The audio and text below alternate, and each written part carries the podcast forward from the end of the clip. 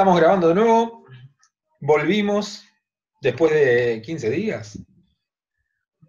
Nunca grabamos eh, tan seguido. Tan seguido. Tan seguido, pero bueno, en condiciones extraordinarias, eh, podcast y moncast extraordinarios. Bienvenidos a la segunda parte del primer capítulo de la tercera temporada de los monstruos de los fin, de los, del fin de los días. Del fin de los días. ¿No? Monstruos del apocalipsis. Básicamente, si no vieron la entrega pasada, hacemos como un mini previously.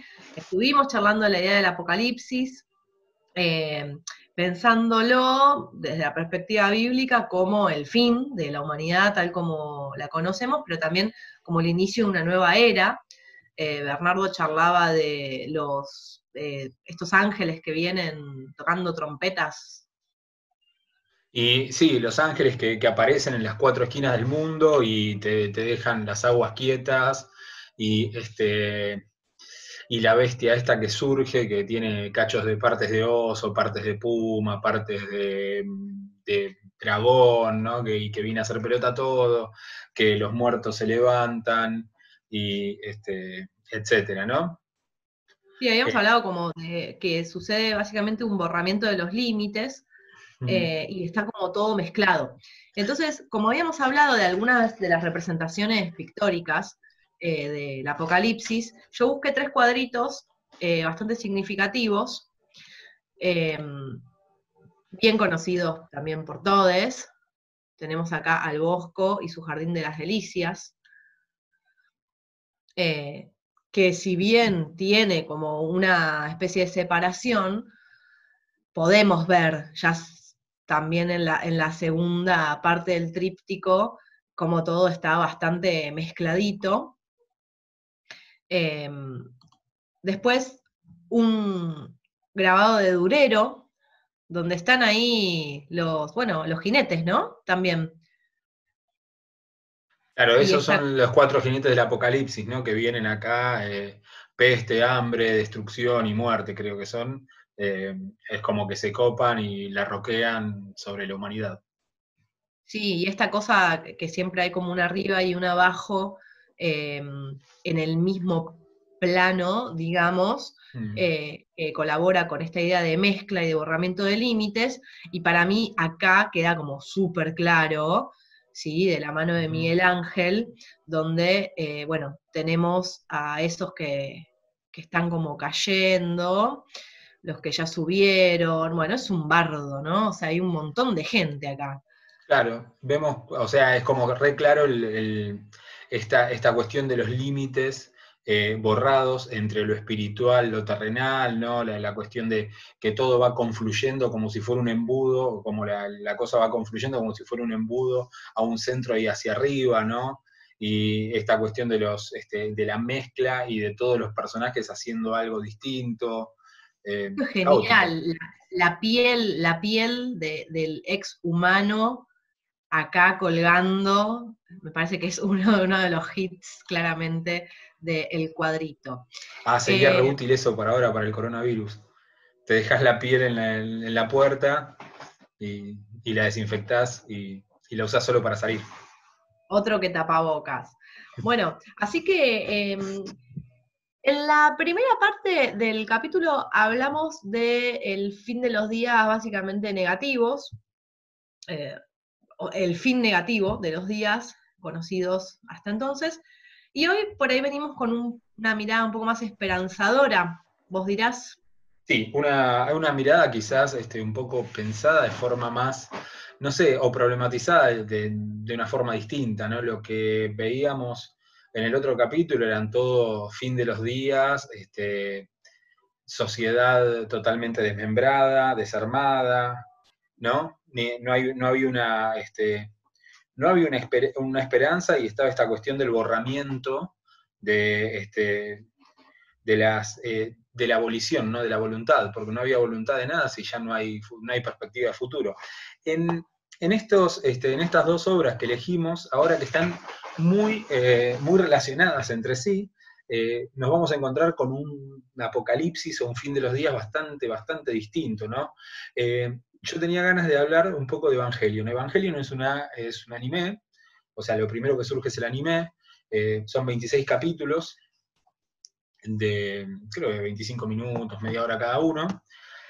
Es, un, es una obra eh, de Hideaki Anno eh, y salió entre el 95 y el 96, pero tiene un final tan críptico que después tuvieron que hacer una película medio tratando de aclarar ese final, y como funcionó muy bien el, este, el anime, funcionó muy bien después de todo esto, y empezaron a hacer más películas y todo el tiempo salen películas con diferentes versiones, reversiones de, la obra, y este... Y es, pero es un anime que se caracteriza porque, eh, por ser críptico. Uno busca y en YouTube encuentra un montón de videos, eh, Evangelion explicado, eh, te explicamos el final de Evangelion. ¿Por qué específicamente ese final? Porque es un final tremendamente críptico. Igual lo que a mí me interesa, como esto es un podcast de monstruos, es hablar de, la monstruosidad ¿no? dentro de Evangelion. En Evangelion, ya desde el nombre, encontramos como una hipertextualidad re fuerte con todo lo que es la Biblia y, y, el discurso bíblico, ¿no? básicamente plantea lo siguiente, hay unos seres que no sabemos bien qué son, pero que son eh, seres perfectos, que se dedican a sembrar la vida en el universo. Y para que no haya vida perfecta como igual a ellos, eh, mandan semillas de dos tipos distintos. Una semilla que son las semillas de Adán, o los frutos de Adán, eh, que se impactan en un planeta crean formas de vida que son inmortales, superpoderosas, pero carentes de inteligencia. Y el otro fruto que puede llegar es el fruto de Lilith, ¿no? Primera esposa de Adán en, las tradiciones eh, hebraicas más antiguas, y que es eh, cuando llega ese fruto de Lilith, crea una vida este, inteligente, pero mortal. Entonces, es imposible que lleguen dos, eh, dos semillas distintas a un mismo planeta, porque si llegan dos semillas distintas, una se desactiva. Y en caso de que estén las dos activas, eh, todo colapsa.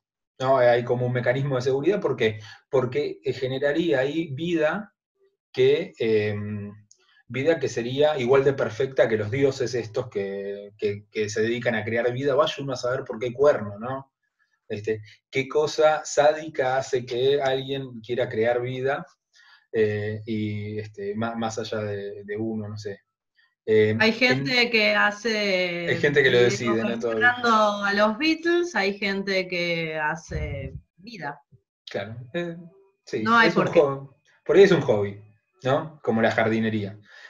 ¿Por qué? Porque puedo, ¿no? Claro, porque puedo. Porque puedo. Pero no te doy todo. O tenés inteligencia o tenés este, inmortalidad. No se puede todo. Entonces, ¿qué pasa? ¿Qué cae en la tierra primero? Cae la semilla de Adán. Entonces se llena de, estos que van a ser llamados ángeles en la, traducción y que son seres eh, gigantes, superpoderosos, de diseños extrañísimos, que aparecen en el video que espero poder poner al principio de este capítulo. Y este, ¿Y qué pasa? Después cae, eh, un tiempo después cae em, Lilith, la semilla de Lilith. Por una razón, la que queda activa es la semilla de Lilith. Entonces todos los ángeles se van a dormir o a hibernar y Adán queda desactivado. Entonces, ¿A Lovecraft le gusta esto? Claro, eh, eh, hay algo Lovecraftiano también, sí. Pero en el final te vas a dar cuenta que hay una cosa muy distinta. A mí me, parece interesante esto que también tiene que ver con Lovecraft, porque los, los ángeles son seres eh, gigantes y, este, súper monstruosos, ¿no? Eh, em, que, están que estaban ahí durmientes hasta que eh, los seres humanos, hijos de Lilith, porque tenemos inteligencia, pero somos mortales, básicamente, y, prácticamente un accidente. La mayoría no tiene inteligencia ni siquiera, ¿no? con suerte descubren, descubren a Adán y ahí se pudre todo, porque hay algo que es eh, como un impacto, donde este, se libera una fuerza, que eso se llama el segundo impacto, y revienta todo y queda la población humana queda bastante diezmada. Eh, el, anime empieza acá, con la 15 años después de este segundo impacto, la población mucho más, eh, este, mucha menos, menos, población. Hay una cuestión que tiene que ver todo el tiempo en, las imágenes con la soledad, con que hay poca gente, ¿no? Es muy común una imagen del protagonista, que es un chico de 15 años que se llama Shinji, yendo y viniendo en un tren prácticamente vacío en Japón, donde muchas veces lo, que tenemos con la idea del tren es el tren repleto. Y entonces está este, este concepto de, un mundo bastante devastado y que espera la llegada de estos ángeles que los van a combatir. Y entonces eh, generan unos seres eh, también gigantes, biológicos, que son clones de este Adán, y que están piloteados por chicos que nacieron en el segundo impacto, o sea, 15 años antes. Es un argumento súper rebuscado para tener de protagonistas adolescentes muy traumados que se meten adentro de eh, una suerte de robot biológico, ¿no? Porque son clones gigantes que tienen cosas medio robóticas, pero a la vez tienen, este, tienen características biológicas, sangran, y son, son seres que tienen vida, ¿no? Pero que necesitan estar conectados a un, em, que están conectados como a un enchufe, porque si no tienen cinco minutos de autonomía nada más, si no están conectados a ese enchufe. Entonces, cuando cae un ángel, uno de estos pibes tiene que ir a pilotear y eh, sale con estos em, suerte de mecas gigantes que, eh, son, eh, que se llaman Eva.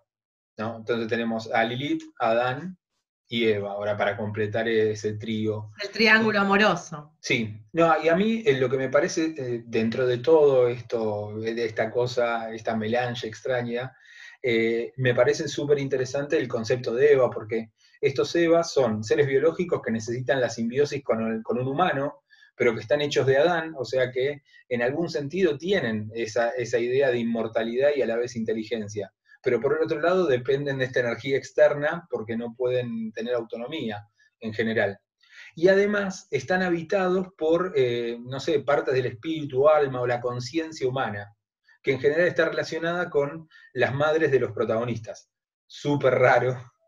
Y se torna, empieza a ser una serie un, un, poco más de acción, pero se va tornando cada vez más eh, una serie que tiene que ver con la introspección, eh, los traumas, ¿no? El, protagonista está todo el tiempo traumado, le cuesta, eh, le cuesta activar, o sea, ya se hacen, chistes se hacen chistes sobre el protagonista de ya subite al maldito al maldito robot, subite al puto Eva y, y empezá a hacer cosas, porque está todo el tiempo traumado, el padre es un tipo que lo, que lo usa, no lo quiere, y es el, como el, que está encargado de, toda esta, de todo este proyecto de los EVAs. ¿no? ¿Y por qué? Eh, la pregunta es ¿por qué? Porque eh, tienen que defender eh, a la humanidad estos EVAs porque em, hay una posibilidad de que en, este, se llegue a em, a una situación en la que haya una regresión al origen de, Lilith y todos nosotros nos transformemos en un fluido que llama LSL. Ese LSL es el fluido del que estamos eh, formados todos los seres humanos y que por una suerte de campo, es un campo de energía que se llama campo AT, eh, eso nos contiene en nuestra forma humana y nos, y nos da nuestra individualidad. Entonces, en el final eh, hay una decisión que debe tomar este protagonista en relación a si la humanidad sigue conservando sus individualidades o confluye toda en un ser que es este, este fluido LSL y se hace un ser masivo, único y no individual. Entonces, es una, serie que apunta al problema de la, individualidad, que apunta a la, idea de, la soledad, al poder entender y conectarse y comunicarse con los otros o no, y esta solución posible o no posible de perder mi propia identidad en un mar de otros, ¿no? Eh, de más está decir que una de las influencias eh, más grandes de este tipo ANO buen nombre, buen apellido, eh, es eh, un señor que se llama Arthur C. Clarke, ¿no? Y que eh, creó una obra de la que Lucía creo que va a empezar a hablar ahora. Sí, sí. Eh, pará, ¿no? Igual, o sea, algunas cosas, la verdad, o sea, que me juzgue la historia, pero no vi Evangelion, no leí Evangelion. Es la primera vez que escucho el momento de Evangelion. Nada, es un límite, igual no se entiende nada. Bueno, pero eso pensaba, ¿no? O sea, antes muerta que sencilla, o sea, no me mm. armes una historia que pueda entender. Y, igual me gusta, me gusta la apuesta de, meterle todo, ¿no? Eh, hay dos cosas que, que se conecta mucho con lo que estuve pensando para, esta segunda parte. Una es el tema de las semillas, que verás después, a ver en un plot twist cómo, lo conecto. Y otro es el tema de la, mente colmena, ¿no? De la idea de, de perder la, individualidad, ¿no? Eh, como una forma de monstruosidad, que obviamente tiene un correlato con los contextos políticos en los que estas obras se, se, gestaban. Pero un poco la pregunta esta de eh, bueno, eh, conservo mi, esencia, digamos, individual, o me sumo a un todo que en realidad es mucho más copado y tiene como muchos más beneficios, pero bueno, resulta problemático porque estaríamos perdiendo eh, nuestros yoes, digamos, tan preciados, no sé bien por qué, ¿no? Está como, el yo está un poco sobrevalorado, digamos.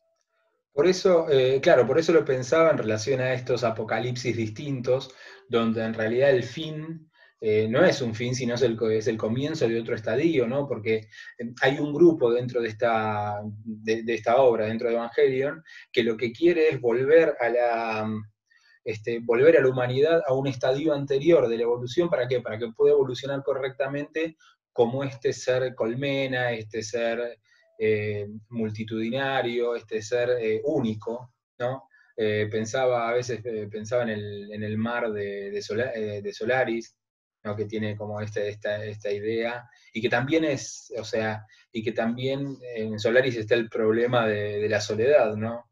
Y de la, de la posibilidad de comunicarse con el otro, o la imposibilidad de comunicarse con el otro. Y también como una, forma de conciencia distinta, ¿no? Una forma de, racionalidad distinta que asusta mucho. Hay una frase que estos días como que es casi imposible no pensar, me parece que es esta de, de Susie Shock, que dice, no queremos ser más esta humanidad. Mm. Eh, entonces, bueno, el fin de los días, como los conocemos, y el, comienzo de otros, pero no sin, no sin problemas, no sin amenaza, no sin monstruosidad. ¿sí? Em, bueno, Arthur Clarke eh, escribió eh, y publicó en 1953 esta novela hermosa que se llama El fin de la infancia. Em, o sea, claramente pasó mucho tiempo, puedo hacer spoiler, pero me gustaría como no revelar tanto de la trama, porque si no la leyeron, me parece que es una novela muy hermosa de leer eh, a, nivel de, a nivel de cómo te va eh, develando la trama, cómo se va eh, revelando lo que verdaderamente está sucediendo. tenemos un comienzo de invasión extraterrestre, básicamente, eh, que visualmente podemos conectar con la película de Villeneuve, Arrival, de la que ya hablamos eh, en otro capítulo, en el de los monstruos del espacio exterior, porque, bueno, un buen día llegan unas naves em, extraterrestres a la Tierra y se quedan ahí, suspendidas en distintas eh, grandes ciudades del mundo. y la trama empieza cuando un, un personaje eh, Stormgren, eh, va contando, o digamos la focalización nos va llevando por la experiencia que él tiene, porque es el único humano que tiene una especie de contacto directo con uno de los seres extraterrestres, que se van a llamar super señores en esta novela, eh, que es un contacto igual como mediatizado, a través como de, un vidrio, de una pantalla.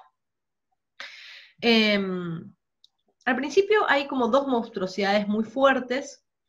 Eh, me gusta que el título tiene, es, muy, es muy polivalente y que no termina de, cerrar del todo, sino hasta el final de la novela, que como ya dije, me gustaría no, no revelar del todo, aunque, no sé, por ahí no todos la conocen, ¿no? Em, hay, dos monstruosidades al principio que me llamaban la atención. Una es eh, esto de que nadie en la Tierra, cuando comienza la novela, conoce a los superseñores. Porque este Stormgren se junta con... Em, ay, se me fue el nombre del protagonista, de, va, del superseñor más más conocido. No me lo anoté, ¿qué Bobby? ¿Te acordás? Yo no me lo acuerdo tampoco. Eh, no me lo acuerdo. Pará, no, tengo acá una cita, es Car, Car, Carcren, algo así. Eh, Karelen, perdón.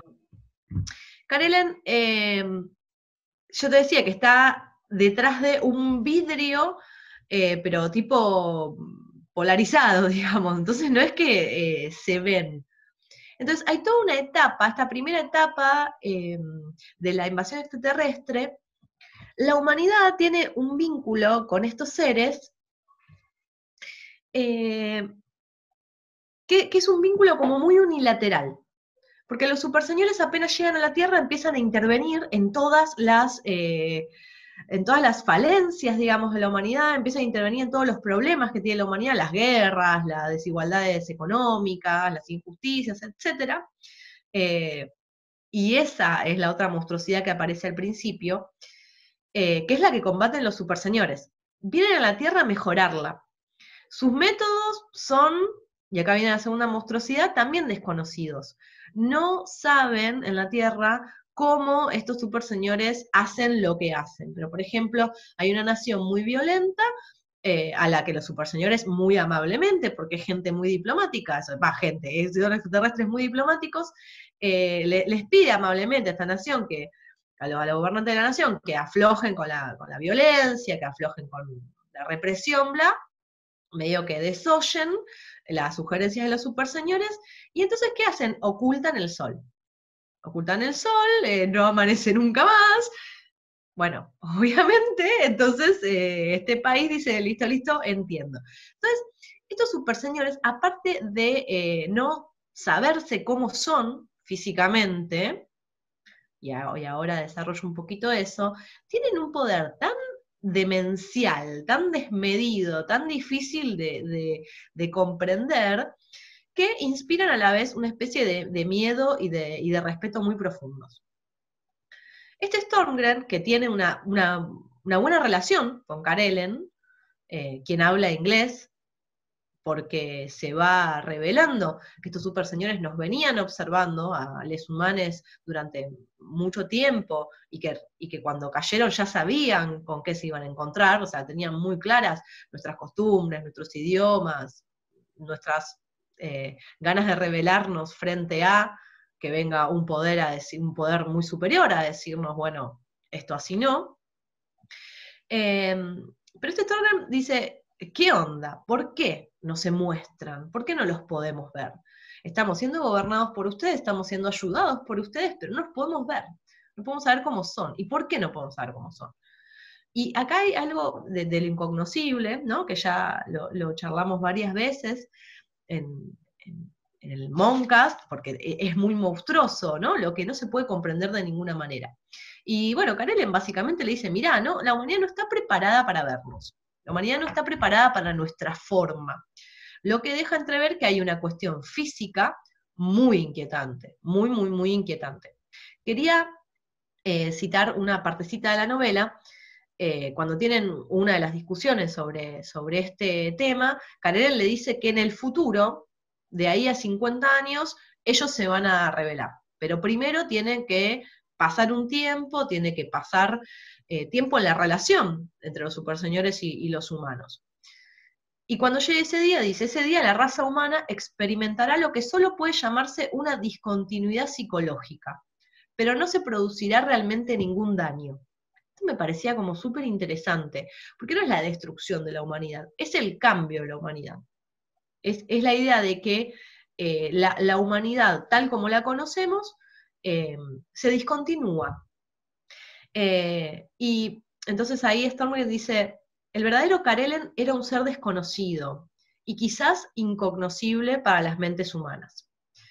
Eh, y Stormer sintió una vez más que los verdaderos intereses del supervisor estaban en otra parte y que gobernaba la Tierra con solo una fracción de su mente, con tan poco esfuerzo como el que un maestro de ajedrez tridimensional emplea en jugar una partida de damas. Bien, entonces acá está la inquietud acerca de la forma y la inquietud acerca de eh, el poder completamente desmedido de estos superseñores y las intenciones, las verdaderas intenciones, que es una de las cosas que se va vislumbrando eh, a, medida avanza la novela. ¿Qué pasa con la forma de los superseñores? Porque esto, esto, esta parte llega. Bueno, al final los superseñores tenían la forma de eh, uno de los monstruos, el monstruo por excelencia del apocalipsis. ¿sí? Em, es un monstruo que vimos muchas, muchas veces, representado de muchas maneras, y que eh, es un monstruo muy temible para la humanidad. Pero cuando finalmente pueden mostrarse tal como son, y me hacía acordar a, la forma de estos ángeles de Evangelion, ¿sí? pero lo contrario sería, eh, ya la humanidad tiene una experiencia y ha cambiado su percepción de las cosas de manera tal que no eh, sale, la gente no sale corriendo. Em, y después está la última parte, digamos, de la novela, que es esta que tiene más que ver con, con el fin de la infancia, y aparece una monstruosidad asociada a los super señores, pero que sería como una especie de monstruosidad interna, porque ellos terminan revelando que eh, solo vinieron a la Tierra, y así también van a otros planetas a cumplir una misión, pero que ese poder desmedido en realidad eh, no deja de ser una, una condición de inferioridad en los superseñores, ya que son una raza infértil. Em, y están de alguna manera destinados o, castigados eh, con cumplir el rol de criar nuevas, nuevas formas de, humanidad o nuevas formas de existencia, pero que ellos mismos no pueden eh, dar a luz. ¿no? No, pueden, no pueden crear algo nuevo. Esto es como un poco lo que hablábamos de la divinidad, ¿no? Al principio.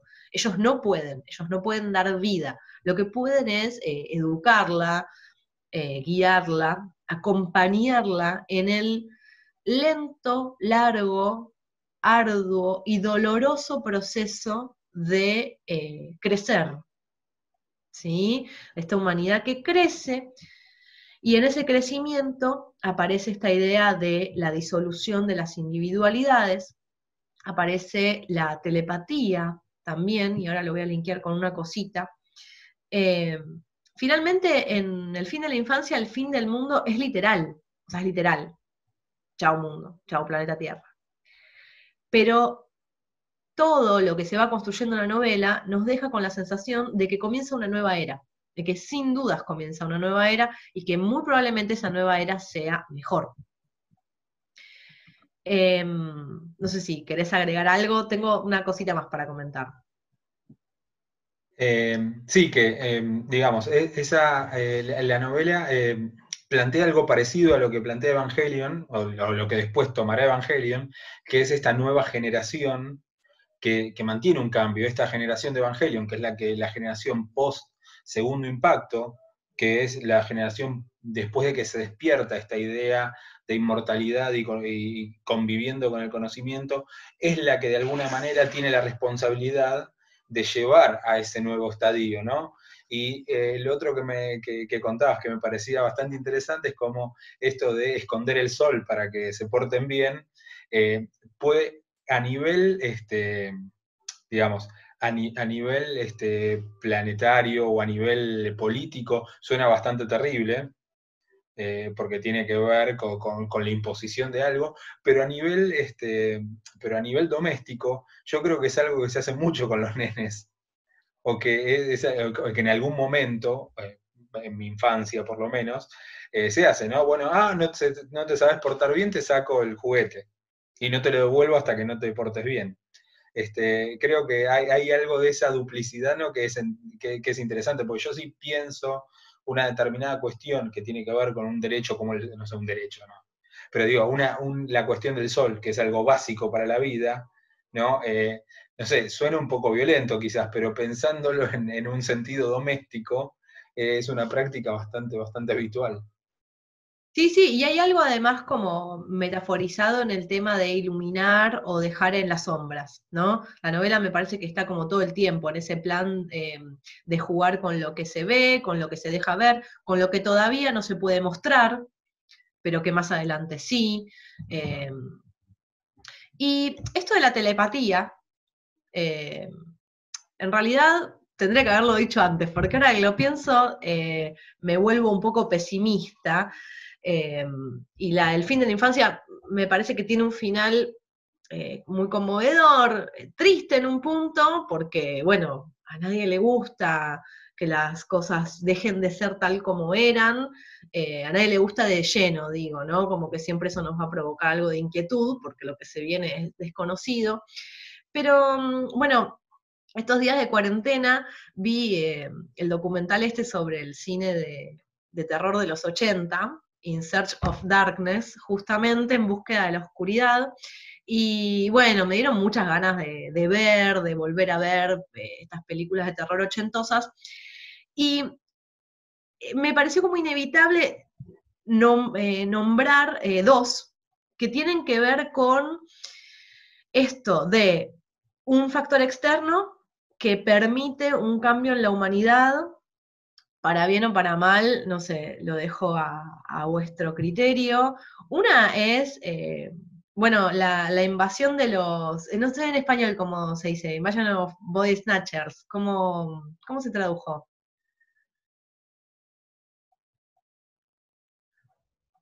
la invasión de los ocupadores de cuerpo, de, ladrones de cuerpo, usurpadores ah, de, cuerpo, algo así. Sí, me parece que es la invasión de los ladrones de cuerpo, sí. Hay una primera versión de 1956, hay otra de 1978, que es como la más conocida, con, mm. Donald Sutherland. Mm. Em, y ahí está la idea de, eh, como un poco en oposición a esto de los superseñores, eh, el extraterrestre tiene exactamente la forma de lo conocido, de lo familiar, mm. y se vuelve como súper siniestro porque la gente sabe que su marido, su hijo, su jefe, no son realmente ellos, sino que hay algo más. Em, pero me pareció interesante que en un momento los que ya están como invadidos, los cuerpos que ya están invadidos por esta presencia extraterrestre, eh, apelan a, quienes no están todavía invadidos diciéndoles que, que es mejor, que es mejor, em, porque ya no, no, hay sentimientos, no hay dolor, no hay angustias, y hay algo de la mente colmena también muy, muy zarpado, ¿no? Es como, no está del todo desarrollado, pero está la idea de que todos esos cuerpitos, que además nacen de semillas, justamente, eh, están interconectados, ¿no? Y se mueven como si fueran un, un gran todo. Em, bueno, y después la otra que volví a ver es Scanners, de 1981, ah, la, peli de Cronenberg, ¿no? Donde también ahí hay como una evolución de la raza humana que tiene que ver con la empatía, o sea, con la telepatía y con la empatía, porque eh, los escáneres tienen este poder de meterse en la mente de otros y no es que eh, cuando te escanean, no es que se quedan como por fuera de, sino que como medio que sienten lo mismo que sentís vos y yo qué sé. Bueno, y, ya ahí, ya la, mirada es un poco más X-Men, ¿no? Tipo, escáner sí, escáner no, son una amenaza para la humanidad o no, son una evolución, bueno, medio que, que se me va un poco el corpus, pero nada. No, no, pero... No, no, para, para mí hay algo que, que, claramente está en relación con eso. Yo lo que pensaba era en dos, este, en dos seres así medio monstruosos, uno son los Borg de, Star Trek, que, es esto, ¿no? Que van, es como una, como una entidad que, este, que, va tomando individualidades y las va sumando a través de una serie de, procedimientos a, su propia mente colectiva. Y la otra que un poco está eh, en chiste a partir de eso es Unity, el personaje de, de Rick and Morty, del capítulo ese tan bueno de Rick and Morty, donde este Rick eh, se pone de novio con, esta, con esta mente colmena, ¿no? Claro. Eh, y, que también está esta, cuestión de la, em, esta idea de la, disolución de la, eh, de la individualidad y del yo en relación con la participación o la posibilidad de participar ¿no? en, esta idea de, colectivo y cómo es un, este, cómo es un, este, un terreno muy, muy, muy delgado, muy delicado, en el que eh, puede propiciar el fin de la humanidad. Porque, o sea, nosotros somos individualidad, pero a la vez somos colectivo, entonces hay una dualidad ahí que, nunca está resuelta y que siempre este, los extremos terminan en la, aniquilación. Sí, total. Eh, y también pensaba, bueno, en Hacedor de Estrellas, de Stapledon, ¿no? Donde también mm. está esa idea de que la evolución tiene que ver con fundirse en una mente grupal. Mm. Em, no sé, como revisando todo lo que fuimos charlando y todas las obras que fuimos nombrando, me parece que hay algo como de, una pulsión de que la salida es colectiva, ¿no? De que mm. eh, si bien da miedo perder la, individualidad, como que pareciera que el paso posible eh, es un paso en el que hay que dejar un poco de lado eh, el yo, que también puede ser bastante monstruoso, a ver, em, y, entregarse un poco a, este, este nuevo nivel de existencia en Evangelion, también está en, la figura de la Eva, o sea, no, no funciona si no funciona con los adolescentes. ¿no? claro, los adolescentes es como, sí, es como la combinación total, ¿no? Porque es el adolescente, pero también está el espíritu de la madre, por eso eh, es Eva, ¿no? Y eh, por otro lado está la, semilla de Adán ahí funcionando, entonces es como una, super mezcla, ¿no? En la que funciona orgánicamente teniendo todas sus partes, ¿no? Y en, un nivel hay, yo, mi otra, eh, mi otra opción para hablar hoy era un, este, una obra de Sturgeon que se llama Los cristales soñadores, pero en relación con lo que estamos hablando estoy pensando más en más que humano, ¿no? que es la generación de un próximo estadio evolutivo que tiene que ver con individualidades que funcionan con un, como un colectivo, ¿no? En, más que humanos son individualidades rotas, rotas para, la norma social este, humana, ¿no? Eh, un vagabundo, un, chico que tiene este, que es un inadaptado social, emocional, un, este, dos chicas que dos nenas que no pueden hablar, eh, un bebé que, es, que tiene síndrome de Down, todos ellos eh, son como seres rotos o incompletos para una norma social, pero cuando se juntan forman un ser que, que, o sea, que supera a la humanidad. Y eso es, o sea, me, me parece que también va por el lado de lo que vos estabas diciendo. Sí, sí, totalmente. Aparte volvemos a la idea del principio de la mezcla, ¿no? Como eh, es un poco cursi tal vez lo, que vengo como a, concluir, pero o sea, la salida individual me parece que ya a esta altura no es posible, me parece que, lo que, el tiempo este tan extraordinario que estamos viviendo y por momentos monstruoso nos deja claro que no es sin los otros, que no es sin los otros de ninguna manera. Em, y que, bueno, nada, bienvenido, bienvenidos estos monstruos, me gustan estos monstruos del apocalipsis, me caen bien. ¿Qué querés que te diga? Claro, sí, eh, en, lo, que vos decís, en, nuestras situaciones actuales, porque, o sea, la salida más que nunca es colectiva, pero más que nunca hay un encuentro con el yo, porque este, los que vivimos solos estamos así, en un encuentro este, muy con el yo y donde se, ven, donde se ve más eh, profundamente la necesidad de, los lazos. Sí, sí, sí. Y, o sea, te digo, habíamos dicho de no hacer la, sección, pero de, ahora me acordé lo que había pensado para nuestra sección estrella de uno, dos, tres. Ojo cuando vayas a. San Clemente. Perfecto. Y algo que me, que me estuvo pasando, no sé, eh, oyentes, espectadores, si les ha pasado, es que, em, bueno, la cuarentena tiene distintos estadios emocionales, ¿viste? En el mismo día a veces, mm. pero hay como, bueno, día 21 eh, me pinta, la cocina, eh, día 13 te pintó llorar tirado en el piso, etc. Y me pasa de compartir con, amistades, con gente querida, que, y que me devuelvan eh, como un estadio medio espejo. Bobo, ¿eh? Pero me pasó con una amiga, yo hace más de un año que no lavo los vidrios de mi casa, porque ¿quién lava los vidrios de su casa? Y ese día mi había hecho exactamente lo mismo. Digo, empecé a desarrollar la idea de que puede llegar a haber una mente colmena de cuarentena, al menos, no sé si les pasó, no sé si te pasó a vos, de sentir que estabas como pasando por un mismo momento eh, a la distancia, porque lo que estamos viviendo es una cosa como, como bastante global. Em, de hecho, bueno, hay algunos textos que plantean que el aislamiento borra las individualidades, o sea, e, es, para, charlar y no sé si es para charlar en este, en este podcast, ¿no? Pero tiene varias aristas. Sí, eso es un poco, nos extenderíamos eh, muchísimo, pero, eh, pero sí, eh, estoy totalmente de acuerdo con eso.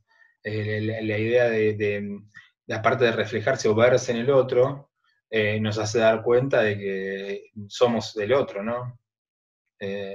y que, bueno, es esto, no sé, el, poema de los dones de Borges, ¿no? no sé si soy Grusac o Borges, porque, porque son los dos, ¿no? que los dos están ciegos y fueron directores de la Biblioteca Nacional. Eh, entonces la emocionalidad es, la misma. O sea, es como, bueno, mi individualidad es mi individualidad, pero tampoco es tan importante. Y Me parece tan única.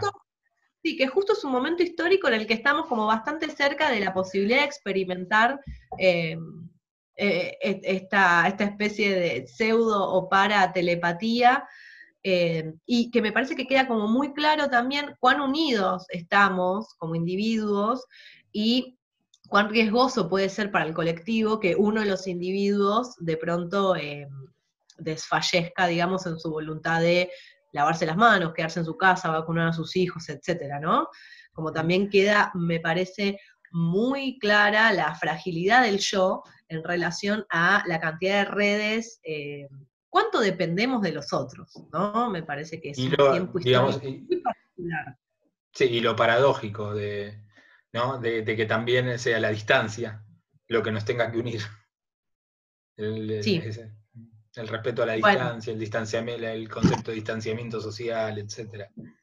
Total, total y absolutamente. Bueno, pero hablando de eso, la verdad es que queremos agradecerles un montón que hayan visto el video anterior, que vean este video, los comentarios amorosos que nos estuvieron haciendo. Y eh, bueno, tenemos grandes novedades, que es que ahora nos pueden seguir en... Estamos en, este, en Spotify. Estamos finalmente en Spotify, nos pusimos las pilas. Estamos en Spotify, en Google Podcast, en y no me acuerdo, en un par de lugares más. En, eh, en Podcast Addict, eh, bueno, sí, pero ya está, estamos en Spotify, ya está, o sea, nos pueden escuchar fácil. Con Spotify. Y ahora también estamos en YouTube. Así que bueno, y si nos dieron ganas de hacer este segundo, esa segunda parte, eh, fue también por, nada, por, por la, por el, odio la palabra feedback, ¿qué sería? Por el... Por la re, no sé, eh, la retroalimentación, no sé. Por sus rayos telepáticos del amor que, bueno, que nos dieron ganas de, ponernos con esto. Así que también te agradezco a vos, Bernardo, por estar en tu casa en este momento. bueno, igualmente. Eh, y bueno, en cuanto a mm, en cuanto a lo que hablamos, eh, yo me, quedo decir que si quieren ver Evangelion, quizás sea un buen momento esta cuarentena para verlo. Está completo en Netflix y está en Netflix también la película El fin de Evangelion, que es, eh, digamos, los últimos capítulos de Evangelion son adentro de la cabeza del personaje principal. La película es qué pasaba alrededor, básicamente. Entonces. Es tipo el final de los supercampeones. No, ese es el final apócrifo. Había sido un sueño. nunca, nunca, nunca pasó eso. nunca pasó eso, elijo creer en, en Oliver con sus piernas. Bueno, yo también recomiendo la lectura de la novela porque es un lindo momento para leerla en cuarentena. Eh, tengo, eh, la tengo eh, para leer en ebook. Si quieren me la piden. Así que se comunica con Lucía para, para establecer una red pirata. Bueno, eh, Bernardo, nos vemos en el próximo capítulo. Nos despedimos hasta el próximo capítulo que veremos de qué lo vamos a hacer y quizás lo hagamos este, con, este ritmo, ¿no? 15 días, un capítulo, O medio por lo capítulo. menos tenemos 10 días más de cuarentena, así que tranquilamente podemos hacerlo. Sí, por lo menos. Bueno, cuídense. nos vemos. Hasta luego.